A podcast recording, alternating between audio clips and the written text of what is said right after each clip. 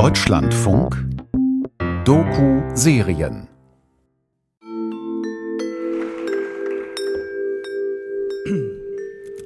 Sehr geehrte Frau Bundeskanzlerin Dr. Merkel, sehr geehrter Herr Dr. Tauber, verehrte Festversammlung.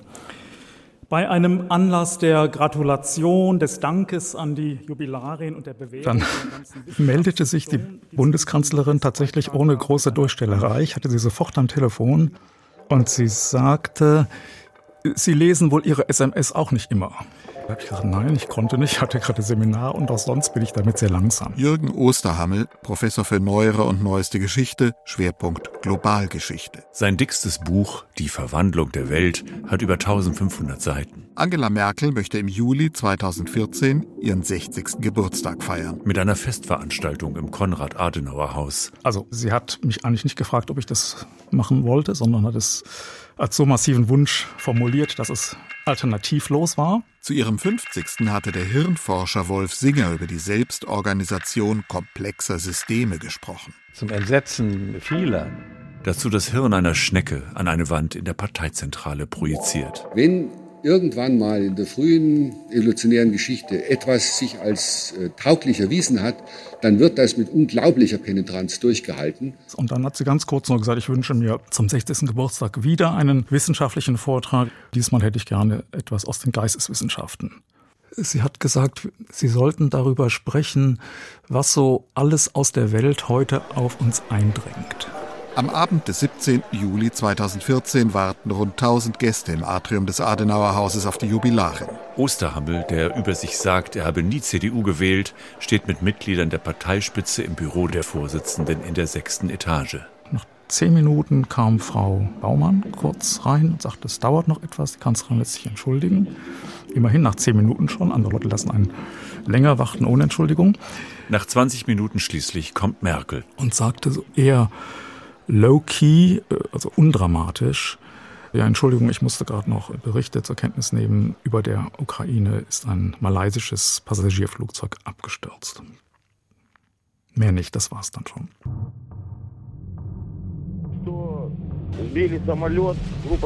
Good morning, everybody. Yesterday, Malaysian Airlines flight MH17 took off from Amsterdam. Die Gedanken sind äh, bei den Angehörigen der Opfer, meine Gedanken, die Gedanken vieler Menschen. Evidence indicates that the plane was shot down by a surface-to-air missile. Und hier geht es vor allen Dingen auch um die Verantwortung Russlands für das, was in der Ukraine zurzeit passiert. Und deshalb ähm, von meiner Seite noch einmal ein ganz klarer Aufruf dazu, dass der russische Präsident und die russische Regierung ihren Beitrag dazu leisten müssen. das wirklich Interessante an der heutigen Weltgeschichte ist, dass neue Themen auftauchen, die verschiedene Punkte der Welt zusammenschalten. Die zeigen, wie Punkt A eine Ursache entsteht, die weit weg eine, eine Wirkung hat.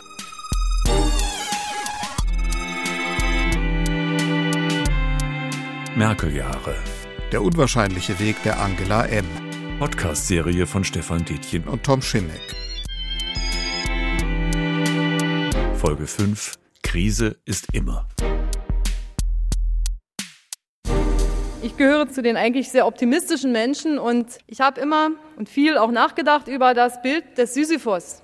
Der Mensch, der da immer den Stein den Berg hochrollt und dann ist er wieder unten. Und ich habe eigentlich die Geschichte immer so interpretiert, dass das nichts Hoffnungsloses ist, sondern dass sich immer ein Mensch findet, der ihn wieder hochrollt und es eigentlich immer mit der gleichen Begeisterung macht. Man kann das ja auch sehr fatalistisch interpretieren und sagen, hat sowieso keinen Zweck. Angela Merkel wird als Krisenkanzlerin in Erinnerung bleiben. Krieg in der Ukraine, Annexion der Krim, Euro- und Finanzkrise, Flucht- und Migrationskrise, Brexit, Trump. Und dann quasi als Finale Corona. Das Virus ist eine demokratische Zumutung. Als Merkel ins Amt kommt, steht die Welt noch ganz im Zeichen der Terroranschläge in den USA. 9-11 ist gerade vier Jahre her. Im Frühjahr 2004 gibt es bei Bombenanschlägen in Madrid fast 200 Tote. Im Juli 2005 Selbstmordattentate in London mit 56 Toten und Hunderten Verletzten. Man hat das als Bedrohung wahrgenommen, aber noch nicht als Krise in der Art der globalen Brüche und Verwerfungen, die Merkels Kanzlerschaft später prägen werden. Herr Präsident, meine sehr geehrten Damen und Herren, liebe Kolleginnen und Kollegen. Erste Regierungserklärung Angela Merkels, 30. November 2005. Gestatten Sie mir aus aktuellem Anlass zunächst eine Bemerkung. Seit Freitag vergangener Woche werden im Irak eine deutsche Staatsangehörige und ihr irakischer Fahrer vermisst. Nach dem derzeitigen Stand der Erkenntnisse müssen wir davon ausgehen, dass die beiden entführt worden sind. Im Kanzleramt an der Willy-Brandt-Straße gehen nur selten alle Lichter aus. Krisen gehören hier zum Grundrauschen. Ich wende mich an die Personen, die meine Schwester und ihren Begleiter entführt haben. Susanne ist seit Bedauerlicherweise ist es uns in der ersten Woche nicht gelungen, mittelbar oder unmittelbar Kontakt zu den Entführern aufzunehmen. Ich bin erstmal erleichtert. Die Details ähm, sind, wie sie sind. Wir werden die Freigelassenen hoffentlich bald sehen und auch in Deutschland wiederhaben. Der Entführungsfall kurz nach Merkels Amtsantritt endet mit der Freilassung der Geiseln. Naja, wir hatten gerade in der ersten Zeit sehr schwierige Fälle von Entführung deutscher Staatsbürger. Davon ist vieles gar nicht öffentlich bekannt gewesen. Doch es gibt andere Fälle. Dann hat sie sich auch Bilder angeguckt von flehentlichen Videos von entführten Geiseln um Befreiung oder Enthauptungsvideos im Lagezentrum. Und das sind schwere Stunden natürlich. Thomas de Maizière, von 2005 bis 2009 Chef des Bundeskanzleramts. Mit wem teilt man eigentlich solche, äh, solche Bedenken und Skrupel und ethischen äh, Abwägungen? Merkel wird ganz unterschiedliche Krisen erleben. Die Welt, wird sie einmal sagen, scheint aus den Fugen zu geraten. Eine der häufigsten Fragen, mit denen ich in den letzten Jahren immer wieder konfrontiert wurde, wenn das Gespräch im Freundes- und Bekanntenkreis auf Merkel kam, war schlicht, wie hält die Frau das eigentlich durch? Und wie hält sie es durch? Man braucht eine starke körperliche Kondition und eine psychische Stabilität. Oft ist es so, dass sie dann ein, zwei Nächte darüber schläft. Schlecht schläft dann übrigens. Und am nächsten Tag kommt sie und sagt, jetzt habe ich einen Plan oder jetzt weiß ich, was ich will. Kurzzeitig mal mit wenig Schlaf auskommen, aber ich habe gewisse kamelartige Fähigkeiten. Das heißt, ich muss dann auch wieder auftanken und ähm, brauche dann, also ich habe eine gewisse Speicherfähigkeit. The closing bell at the New York Stock Exchange, the main index down over 7%. Shock and panic evident on es the handelt faces sich dabei of those offenbar um zwei Atomkraftwerke in der äh, Provinz Fukushima. What America is officially calling a Russian invasion of Ukraine. One should act. The ECB is ready to do whatever it takes the Bei einem Anschlag im Norden des Landes zwei Soldaten getötet. Ein weiterer erlag am Abend seinen in schweren einem schwierigen Einsatz gefallen. vision will govern yes. our land. And yes, let us take back control of our borders. Es ist ernst, unverändert ernst und nehmen Sie es auch weiterhin ernst. Und trotzdem gibt es immer auch eine Routine des Regierens. Ja, die Kanzlerin kommt früh um halb acht, acht. 16 Jahre Alltag in diesem Betonbau an der Spree, der mit dem riesigen runden Fenster ein wenig an eine überdimensionierte Waschmaschine erinnert. Von innen zur Außenpolitik, dann so ein aufgeregter Minister, der irgendwas wissen will. Und man ist aber gerade gedanklich bei einem ganz anderen Thema. Kommt der Regierungschef eines kleineren Landes und will irgendwie Hilfe haben. Müssen also geistig so beweglich sein, dass sie mit Empathie und Zuwendung sich diesem Gespräch oder dem Thema zuwenden, obwohl sie zehn Minuten vorher etwas vollständig anderes gemacht haben. Und das ist neben der zeitlichen eine unglaublich äh, spannende natürlich, das macht die Sache besonders interessant, aber auch physisch, äh, psychisch anstrengende Arbeit. Sieben Tage die Woche, 24 Stunden jeden Tag präsent sein zu müssen. Mindestens geistig oder intellektuell, auch öffentlich auf der Bühne. Immer damit zu rechnen, dass etwas passiert, wo sie ad hoc darauf reagieren müssen und dann möglichst hochvernünftig und richtig. Nee, legen Sie die noch hin. Die können doch nicht die ganze Zeit halten. Doch. Na gut. Okay, it's up to you. Er ist, er ist, er ist du- durchtrainiert, ne? Das ist Peer Steinbrück, SPD. Im ersten Kabinett Merkel Finanzminister, 2013 ihr Konkurrent ums Kanzleramt. Wir treffen ihn in Bonn. Gleich nebenan ragen zwei kreuzförmige Hochhäuser auf, einst Bundesministerien, heute nur noch Zweigstellen der Berliner Zentrale. Wenn ich darüber schaue, sehe ich durch diesen Garten, in dem wir sitzen, das alte Bundesforschungsministerium, in dem sie gearbeitet haben. Da hat ihre politische Laufbahn, naja, nicht ganz angefangen, aber da waren mal wichtige Stationen. Ne? Das war eine wesentliche Station. Tatsächlich hat sie angefangen, etwas weiter den Rhein äh, rauf im damaligen BM-Bau, dem Bauministerium, wo ich allerdings eine ziemlich traumatische Erfahrung machte, dass mir eine Festanstellung verwehrt wurde, weil plötzlich zwei in grau gekleidete Beamte des Bundesverfassungsschutzes mir sagten, ich sei ein Sicherheitsrisiko für die Bundesrepublik Deutschland, worauf ich dann erstmal drei Monate arbeitslos war. Steinbrück startete mit einem Werkvertrag im Bauministerium 1974. going to be one of the watershed days in financial markets history. It was a manic Monday in the financial markets. The financial system is rocked to its foundations. It is truly unbelievable. Lehman Brothers, a 158-year-old firm, filed for bankruptcy. September 2008, der Startschuss der Finanzkrise, die Pleite von Lehman Brothers. Viele Banker stehen, einen Pappkarton in Händen, ratlos vor der Zentrale am New Yorker Times Square. Over the past few weeks, many Americans have felt anxiety about their finances and their Uh, the future. news from Wall Street has shaken the American people's faith in our Wir haben es mit einer der größten Finanzkrisen in den letzten Jahrzehnten zu tun. Im Rückblick vielleicht die tiefste Zäsur in Merkels Kanzlerjahren. Da gab es erste Indizien, dass äh, eine Unruhe bei den Bürgerinnen und Bürgern entstehen könnte nach dem Motto, ich kriege mein Geld nicht mehr von der Bank. Und wir kriegten einzelne Anrufe von Kreditinstituten, dass viele Bürger ihre Konten plündern würden. Und wir kriegten insbesondere, was viel wichtiger war, von der Deutschen Bundesbank Hinweise. Wir sagen den Sparerinnen und Sparern, dass ihre Einlagen sicher sind. Auch dafür steht die Bundesregierung ein. Ja, ich möchte gerne unterstreichen, dass in der Tat in der gemeinsamen Verantwortung, die wir in der Bundesregierung fühlen, ähm, wir dafür Sorge tragen wollen, dass die Sparerinnen und Sparer in Deutschland nicht befürchten müssen, einen Euro ihrer Einlagen zu verlieren. Wir wussten beide, was zu sagen war. Wir haben keine Zettel in der Hand gehabt. Beide sind wir in der Lage, Sätze hinzukriegen mit Subjekt, Prädikat, Objekt. Es gibt kein Drehbuch für das Krisenmanagement der Regierung, keine vorbereiteten Notfallpläne in den Schubladen. Wir hatten kein Mandat. Wir hatten kein Mandat. Wir hatten weder einen Beschluss des Deutschen Bundestages, noch hatten wir irgendeine gesetzliche Grundlage. Das heißt, uns hat äh, jedenfalls in der ganzen Dynamik dieses Tages durchaus auch die Frage beschäftigt, ähm, was passiert denn, wenn es einen Kläger gibt? Dann gibt es auch einen Richter. Und da, da bebt dann wirklich äh, der Boden nicht im Kanzleramt, aber da bebt das Herz. Kann man durch diese Maßnahme einen Zusammenbruch des Weltfinanzsystems verhindern, ja oder nein? Da waren wir da mit ein paar Leuten im Kanzleramt und äh, mussten das irgendwie hin und her wägen. Thomas de Maizière koordiniert das Krisenmanagement, Hatten auch keine große Ahnung. vertritt später Wolfgang Schäuble.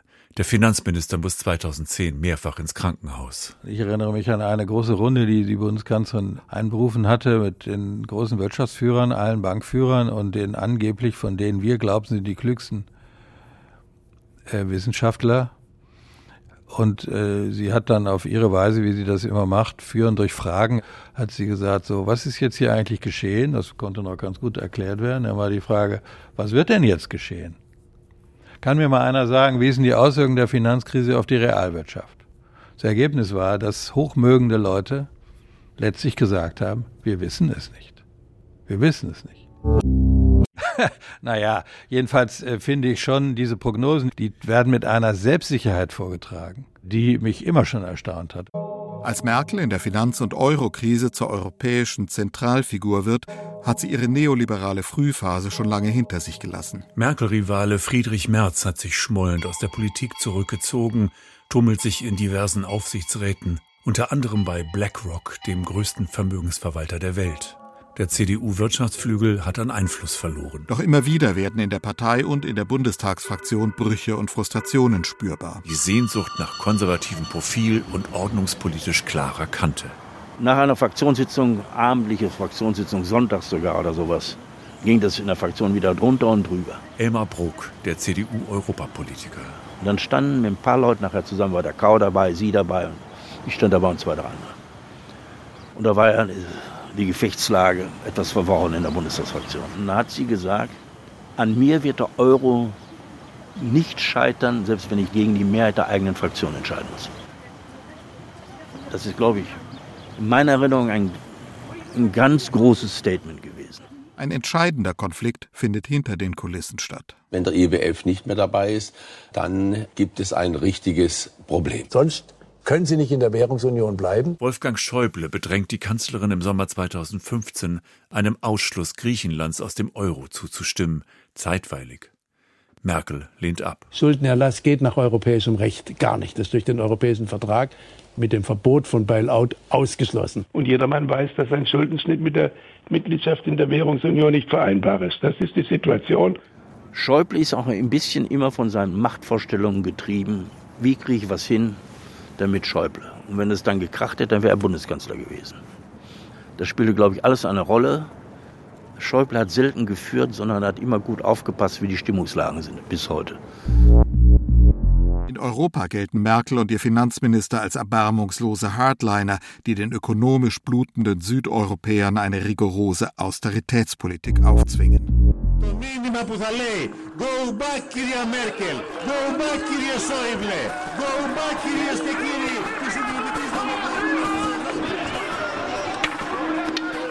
In Griechenland ziehen seit Jahren wütende Menschen mit Plakaten auf die Straßen, auf denen Merkel neben Hitler abgebildet ist. Etwa 25.000 Demonstranten gehen gegen Merkel auf die Straße.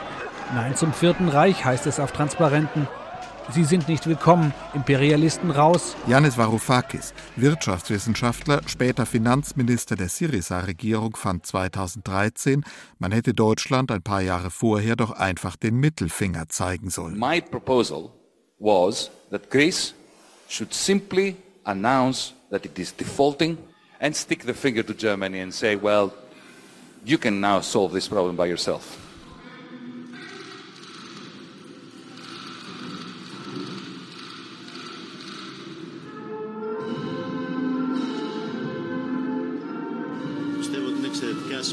Mit Alexis Tsipras aber, dem Chef der neuen Linksregierung in Griechenland, baut Merkel nach 2015 ein persönliches Vertrauensverhältnis auf.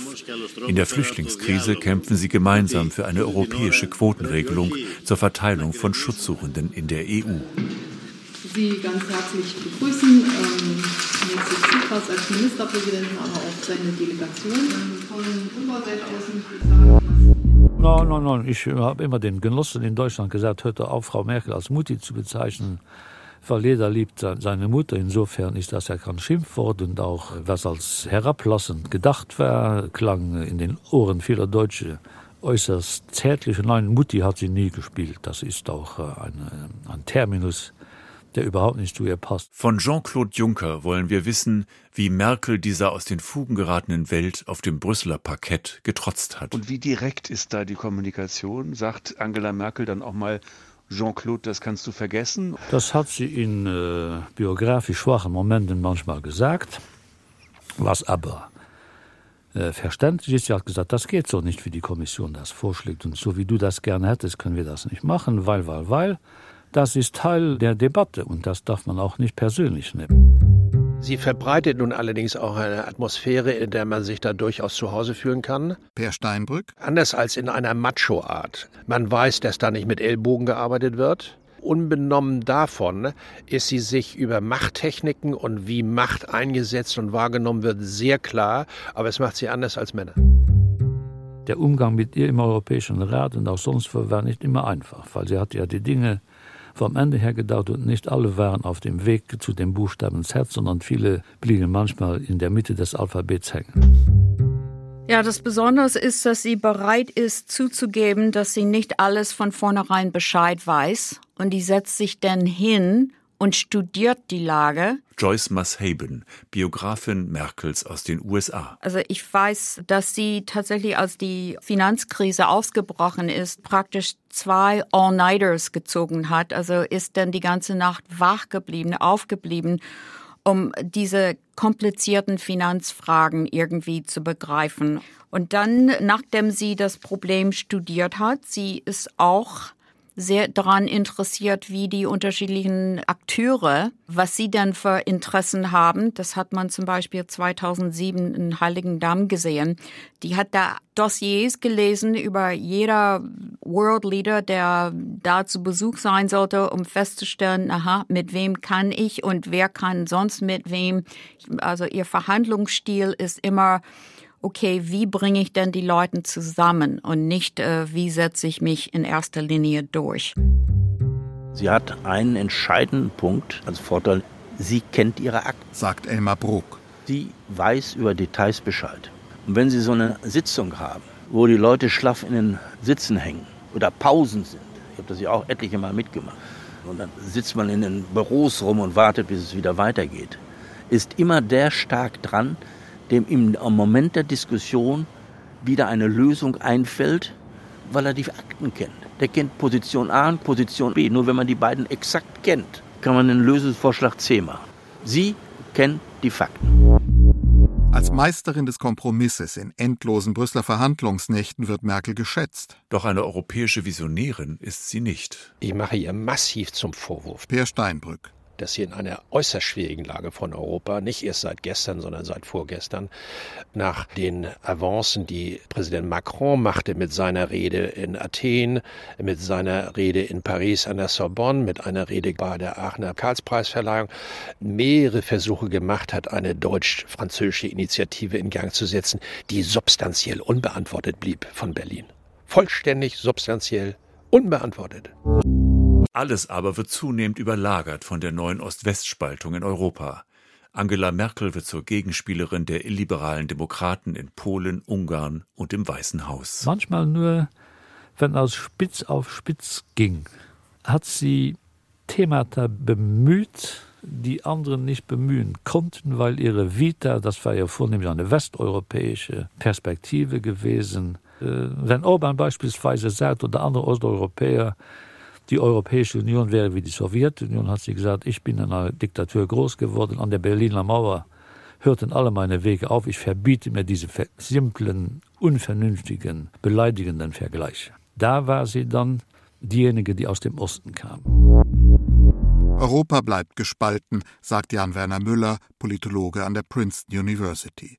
Merkel sei mit dafür verantwortlich, weil sie mit einer Tradition gebrochen habe nämlich dass die Christdemokratinnen und Christdemokraten im Grunde den Anspruch, die Europapartei zu sein, die Partei, die dieses Europa nicht nur verwaltet und zusammenhält, wenn es mal Krisen gibt, sondern die das auch wirklich immer weiter pusht, dass das eigentlich aufgegeben worden ist und nicht nur das, sondern dass man auch im Falle von Frau Merkel, aber auch Herrn Weber und Herrn Söder und anderen Figuren ja wirklich mehr als ein Jahrzehnt lang einen ganz eindeutig antieuropäischen Autokraten geduldet hat, nämlich Viktor Orban.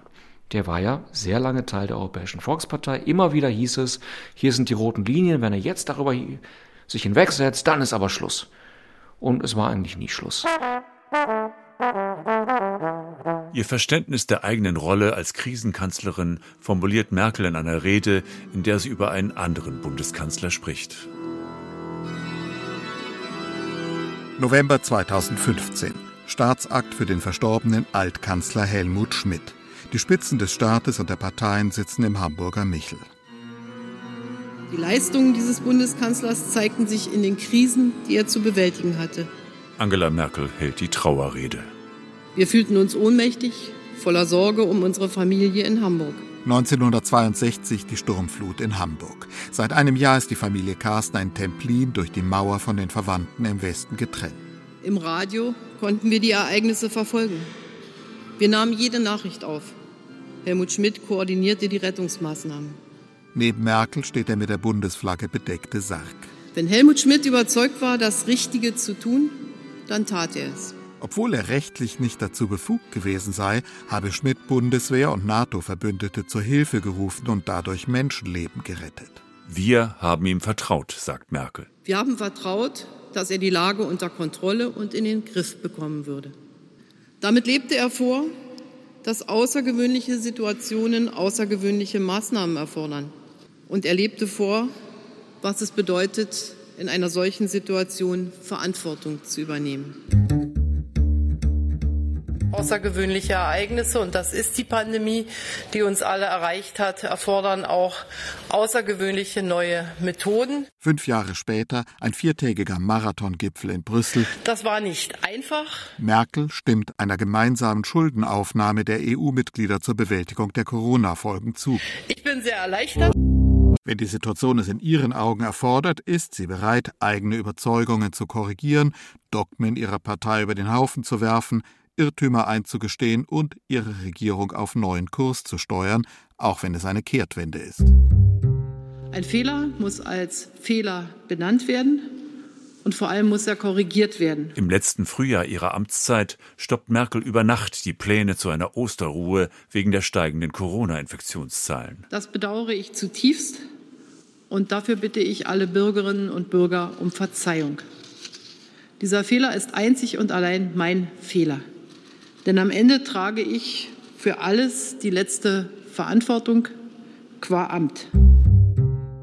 So, aber die Krisen kommen und dann müssen sie bewältigt werden und das ist dann ihr Handwerk gewesen. Günter Banners, der ehemalige FAZ-Korrespondent. Ich glaube, das war auch ihr Ansatz. In der Politik kommt immer wieder was Neues, immer wieder neue Herausforderungen und die muss ich bewältigen.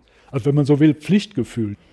Aber Pflichtgefühl ist ja auch, ist auch eine Haltung, aber keine politische Zielrichtung. Heißt das, wir sind weiter denn je davon entfernt, dass Tschernobyl wie versprochen in absehbarer Zeit vom Netz genommen wird? Nein, das glaube ich nicht. Das ist jetzt zum ersten Mal, dass die Dinge richtig auf den Tisch kommen und dass den Leuten hier bewusst wird, dass dieses Kraftwerk vielleicht nicht mehr ewig arbeitet. Wenn wir aus der Kernenergie ausgestiegen sind, interessiert sich kein Mensch auf dieser Erde mehr dafür, welche klugen Hinweise wir für den Rest der Welt zu geben haben, wie man sich in Fragen der Sicherheit zu verhalten hat. Und deshalb sage ich also, für den Zeitraum, den ich jetzt überblicke, äh, halte ich das nicht für sinnvoll. Ich werde es immer für unsinnig halten, technisch sichere Kernkraftwerke, die kein CO2 emittieren, diese Kernkraftwerke abzuschalten. Und Sie werden sehen, eines Tages werden die Sozialdemokraten das auch einsehen. Es dauert nur halt immer etwas länger. Das schließt allerdings die Erkenntnis ein, dass die Kernenergie für eine Übergangszeit als Brückentechnologie ein unverzichtbarer Teil unseres Energiemixes bleibt, meine Damen. Oktober 2010. Merkels schwarz-gelbe Koalition beschließt eine Verlängerung der Laufzeiten von Atomkraftwerken für 10 bis 14 Jahre. Und kassiert damit den Atomkonsens, den Rot-Grün 2001 mit der Industrie ausgehandelt hatte. Aus Prinzip. Die Opposition tobt. Dass das, was Sie heute hier beschließen, ein sehr kurzfristiges Geschenk für vier Unternehmen ist. Es wird keine vier Jahre Bestand haben. Sie spalten die Gesellschaft, wo sie schon einig war. Was passiert denn, wenn uns jemals so ein AKW um die Ohren fliegt? Today it was reactor number three that blew sky high at Fukushima Daiichi. Welt blickt nach Japan auf die Explosion im Atomkraftwerk Fukushima. Die Wände des Reaktors sind eingestürzt. They are still two of the three reactors L'accident en la costa. ¿Dónde está la central nuclear de Fukushima Daiichi? José Seige.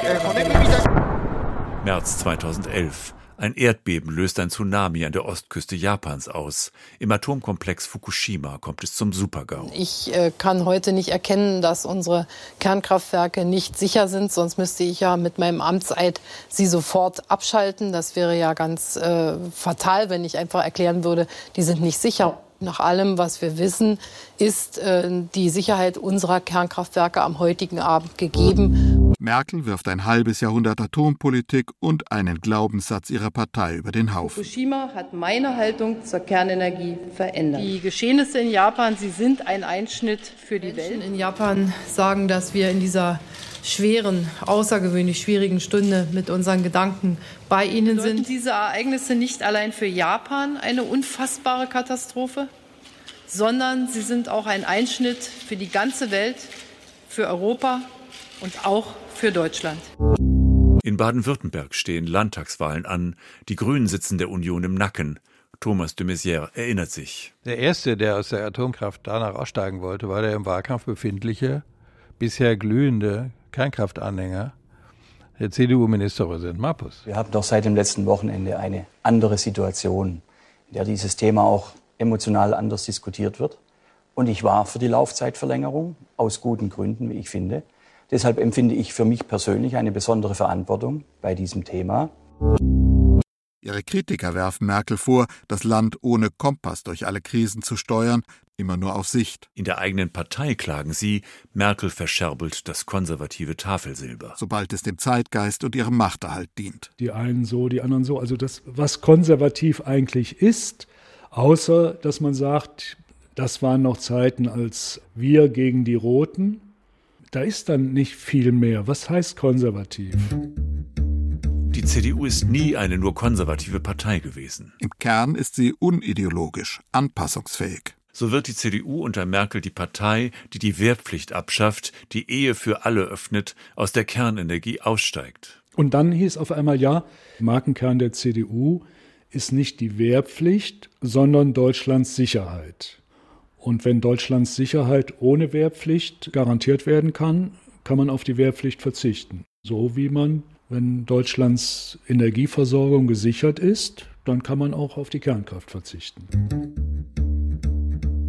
Sie hat die CDU sehr stark sowohl nach links geführt, in die soziale Komponente der Marktwirtschaft als gemeinsame Integration verstanden. Treffen mit Joe Käser, bis Anfang 2021 Vorstandschef von Siemens. Ein nüchternes Büro in der Berliner Unternehmensrepräsentanz am Gendarmenmarkt mit Blick auf die Kuppel des Deutschen Doms. Wir treffen uns natürlich öfter. Sie kommt auch äh, immer wieder mal zu Veranstaltungen im kleinen Kreis. Viele Wirtschaftsleute, auch in der CDU, sehen den auf Kompromiss, Integration, Konfliktvermeidung angelegten Führungsstil Merkels skeptisch. In einer idealen Welt führt man über ein Team und jeder ist dabei und alle fühlen sich gut und haben hoffentlich auch sogar die gleiche Meinung. Aber die Welt ist leider anders. Die Welt ist voll von Interessenskonflikten und da ist Führung eben gefragt. Und so ist das eben im Grunde auch mit der Führung des Landes äh, durch die Bundeskanzlerin zu sehen, dass sie eben auch die Impulse geben muss. Und wenn eine Partei sich dann gefühlt nach links in die, in die soziale Mitte bewegt, dann hat es natürlich mit der Führung zu tun. Politischer Pragmatismus heißt natürlich auch immer, dass man sich anpasst, dass man in kurzen und, und mittleren Zeithorizonten managt. Jürgen Osterhammel, der Historiker, meint, politische Führung müsse im 21. Jahrhundert anpassungsfähiger und interaktiver handeln. Es ist keine welthistorische Ära gewesen. Deutsche Kanzlerinnen und Kanzler können keine welthistorischen Epochen mehr durch ihr Handeln definieren. Als ich 2012 wieder als Korrespondent nach Berlin kam, glaubte ich, dass ich ein paar Jahre vor mir habe, vielleicht ein oder zwei Legislaturperioden, in denen ich beobachten würde, wie Europa die Krisen, in denen es steckte, irgendwie überwinden würde und dann in einer neuen Verfassung gestärkt daraus hervorgehen würde. Ich vermute, wir hatten ein grundoptimistisches Geschichtsbild, mit dem wir, vermutlich beide als fröhliche Kinder der alten Bundesrepublik, aufgewachsen sind. Wir glaubten, trotz aller Konflikte und Probleme, wohl, es geht immer bergauf. Und diese Bundesrepublik, geläutert und rund erneuert, wird zu einem womöglich liebenswerten Ganzen. Die Mauer fällt, eine Frau aus dem Osten wird Kanzlerin und das ganze Land eine riesige Erfolgsgeschichte. Aber dann zeigte sich eben, das kann auch alles ganz anders weitergehen. Die Ordnung der Welt, die so stabil zu sein schien, bekommt Risse. Die Finanzkrise war sozusagen das erste Beben. Dann die Euro-Krise, die uns vor Augen geführt hat, dass das Zusammenwachsen Europas nicht unumkehrbar ist. Und dann kam 2016 erst der Brexit und dann Trump. Und bei aller Überraschung, man spürt es ja auch. Wir erinnern uns an diese Bilder von 9-11, wo wir wussten, jetzt ist die Welt eine andere. An die explodierenden Kraftwerke in Fukushima. Ich war im September 2008 zufällig in Washington, als Lehman Brothers pleite ging und erinnere mich an diese Nachrichten und an diese Atmosphäre, an dieses Gefühl, was in der Luft hing, dass hier gerade etwas passiert, was grundlegende Folgen haben wird, dass sich hier gerade schlagartig etwas verändert, dass hier Gewissheiten zu Bruch gehen. Und damit entsteht dann sozusagen eine globale Wahrnehmung von Merkel, in der sie über ihre eigentliche Rolle als deutsche Kanzlerin nochmal hinauswächst, überhöht wird zu einer globalen Symbolfigur.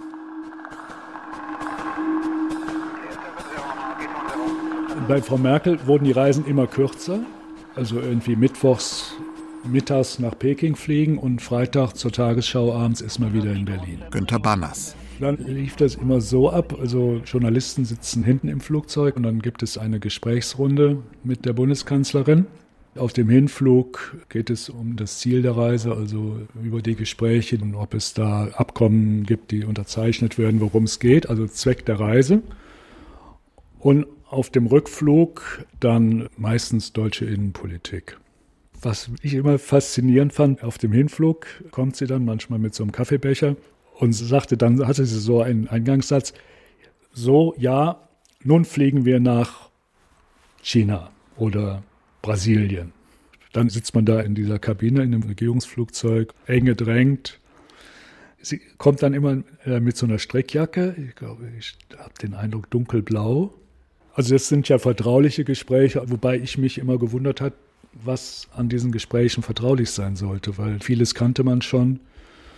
Und sie hat ja dann meistens ungefähr das Gleiche erzählt, wenn sie dann das nachfolgende Hintergrundgespräch mit den Leuten aus der Wirtschaftsdelegation geführt hat, also Unternehmensführer, Vorstandsvorsitzende. Und dann kommt auf dem Hinflug typischerweise dann die Wirtschaftsvertreter, die dann reihum ihr Anliegen vortragen, die sie meistens schon kennen, weil ja vorher bereits die Dinge auch eingereicht werden. Wirtschaftskapitäne wie Joe Käser sitzen bei Auslandsreisen der Kanzlerin regelmäßig mit im Regierungsairbus.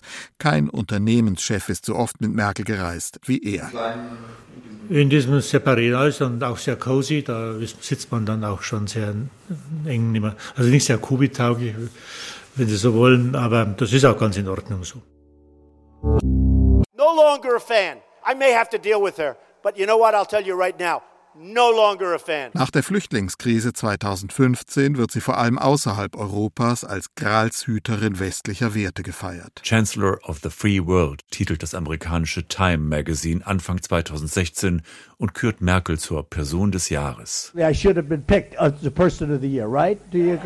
Donald Trump ist just dabei, in den Vorwahlkampf der Republikaner für die Präsidentschaftswahl im Herbst einzusteigen. But they didn't and they picked Angela Merkel. Trumps Wahlkampagne wird zu einem Feldzug gegen alles, wofür Merkel damals in der Welt steht. They're having riots now in the street and the German people are saying we've had it.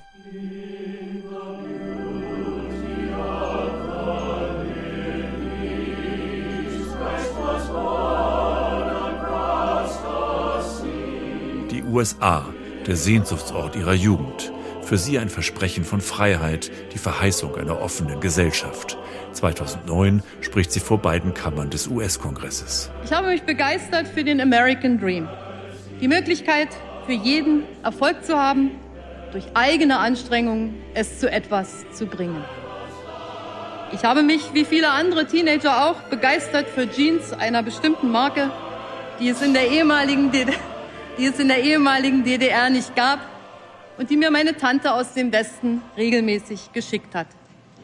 Ich habe mich begeistert für die Weite der amerikanischen Landschaften, die den Geist der Freiheit und Unabhängigkeit atmen. Yeah, I'm now going to go feed the uh, Chancellor a hamburger. right here, Crawford, Texas. No, well, I mean, back over there. Thank you Was all. für mich als eine Hamburgerin natürlich eine wunderbare Sache ist. Hamburger. Thank you.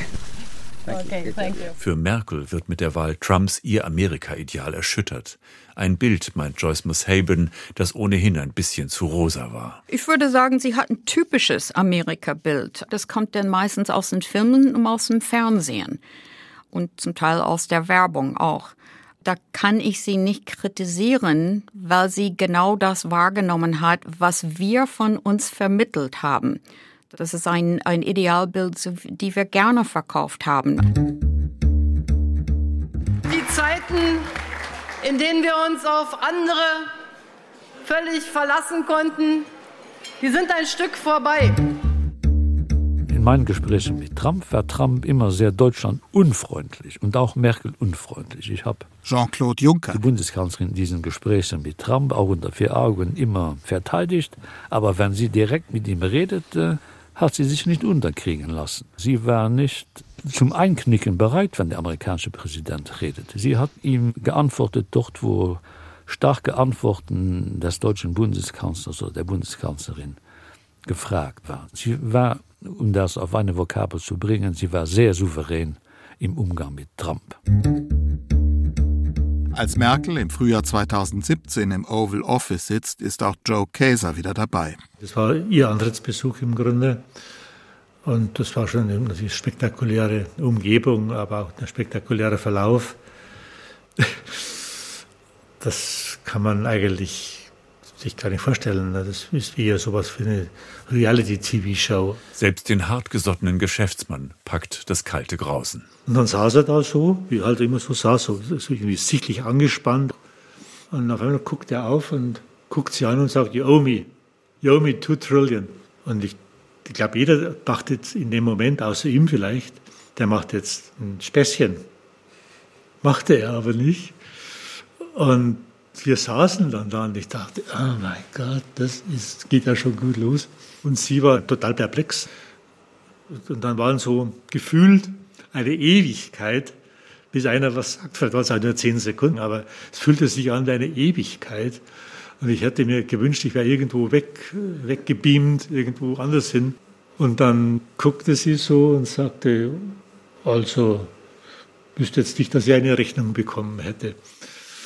Was ihn natürlich sichtlich noch mehr aufstachelte. Und dann ging das ganze Theater da um diese zwei Milliarden oder zwei Billionen oder was da wir angeblich schulden. Und dann sagte er doch, das war einfach wie in der Soap Opera, da sagte er auch noch, naja, aber wenn du jetzt gleich zahlst, dann gebe ich dir einen Deal, so ein Special Deal. Das war echt furchtbar, das war echt schrecklich.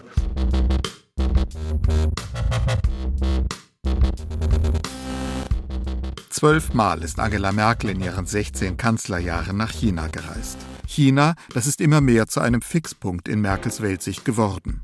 Noch bevor er als Festredner bei Merkels 60. Geburtstag auftritt, bekommt auch Jürgen Osterhammel einen unmittelbaren Eindruck von Merkels Blick auf China. Sie, sie war gerade aus Afghanistan zurückgekommen am Tag davor und hat, glaube ich, dort zum ersten Mal das Wort Krieg in den Mund genommen im Zusammenhang. Bei einem Abendessen der Max-Planck-Gesellschaft mit Nobelpreisträgern und der Kanzlerin hält Osterhammel 2010 eine Tischrede. Es geht um Geschichte und das Selbstverständnis Chinas in der Welt. Und hat sie die also auch wissenschaftlich sehr treffende Frage gestellt, die in meinem kurzen, eher launigen Vortrag gar nicht angerissen war, die aber nahe lag warum die Chinesen offenbar um 1700 ein höheres Interesse an Europa gehabt hätten als 1800 wie man ein Interesse am Fremden verlieren kann. Merkel, sagt Osterhammel, habe ein ambivalentes Verhältnis zu diesem Land. Faszination einerseits, Furcht andererseits, ein skeptischer Realismus. Und dann hat sie damals noch gesagt, dass China im Prinzip gefährlich sei, aber fast genauso gefährlich seien die unberechenbaren Republikaner in den USA. Das war 2010, das war Tea Party Zeit. Im September 2019 fliegt Joe Kaeser wieder einmal mit Angela Merkel nach China. Die letzte war Wuhan. Wenige Wochen bevor die chinesische Millionenstadt wegen der Ausbreitung eines neuartigen Lungenvirus von der Außenwelt abgesperrt wird, hält die Delegation der Kanzlerin auf dem Rückweg zum Flughafen an einer Brücke über den Yangtze und blickt zurück auf die Stadt. Ich, ich kann mich gut erinnern, ich war vorne am Gelände und ich stand gleich halb links hinter ihr, also praktisch Seite an Seite, allerdings natürlich Schritt zurück, wie sich's gehört. Und dann zieht er sich um und sagt, schon eine riesige Stadt. Und sagt, na gut, die ist dreimal so groß wie unsere Hauptstadt, mindestens. Und dann, eine drei Monate später, waren die ersten Anzeichen dieser Epidemie, was dann zu einer Pandemie sich entwickeln sollte. Und ich, ich habe dieses nochmal von der Brücke auf die Stadt schauen, hat ja auch nochmal bewusst gemacht, wie kritisch das ganze Thema sein muss, wenn man eine fast 12 Millionen Stadt im Grunde abriegelt. Das, man merkte, das hat sie auch damals in der ersten Welle der Pandemie unglaublich geprägt, diese rigorose Art, auch Dinge einzuleiten, weil sie wusste, das geht nur mit einer rigorosen Art.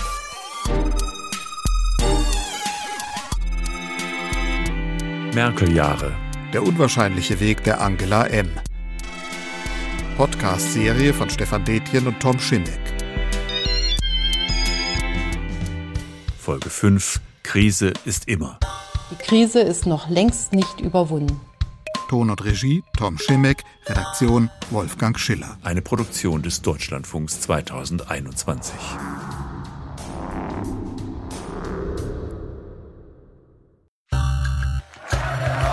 Es kann so nicht weitergehen. In der nächsten Folge. Es geht um einen grundlegenden Dissens. Die Bundesrepublik Deutschland ist kein Einwanderungsland. Schon mein Haus zünd andere an. Was passiert da? Da sind mir die Tränen hochgekommen. Merkel-Jahre. Der unwahrscheinliche Weg der Angela M. Folge 6. Zeit der Brüche. Der Auftritt sitzt, da wird auch alles überlegt. Diese klassische Templinerin, vielleicht etwas zurückhaltend, aber in der Ansprache direkt. Ich bin geboren, als Merkel gerade Kanzlerin geworden ist. Das heißt, ich kenne halt wirklich nichts anderes als Angela Merkel. People are suffering. Das passt eigentlich schon ins Bild. Das ist doch eine tolle Frau. Stellen Sie sich mal vor, wir würden jetzt alle miteinander erklären, wir schaffen es nicht. Und dann? Führen Sie Grenzkontrollen durch. Wir sagen, wir wollen Zuwanderung begrenzen, jawohl. Ich sage ja, das würde auch Sozialdemokraten gut zu Gesicht stehen. Mikrofon bitte an. Entschuldigung, es geht alles den Bach runter. Es war unglaublich. Je suis l'anti-Merkel. ist so eine arme Sau. Ich werde jetzt erstmal noch weiter arbeiten und dann wird sich was finden.